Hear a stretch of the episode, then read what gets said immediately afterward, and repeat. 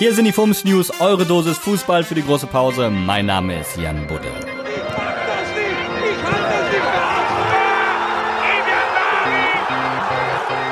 Corona. Europa steht unter dem Einfluss des Coronavirus. Zahlreiche Großveranstaltungen wurden präventiv abgesagt. Ein Szenario, das auch die Bundesliga bedrohen könnte.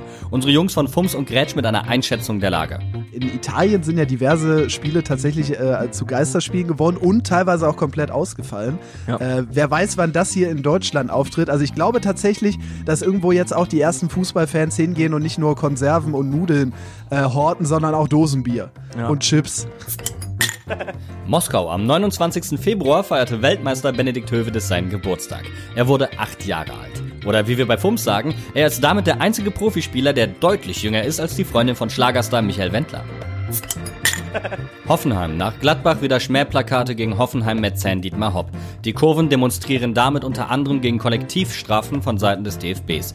Die Spieler weigerten sich daraufhin die letzten Minuten der Partie beim Stande von 0 zu 6 für die Bayern weiter Fußball zu spielen und schoben sich den Ball gemütlich zu. Oder wie FUMS-Chef Kurt Sauer sagt, besserer Fußball bei Hoffenheim gegen Bayern in den letzten Minuten als bei Werder Bremen der kompletten Saison.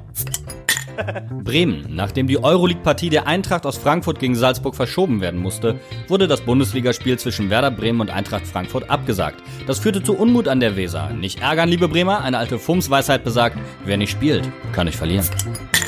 Fums.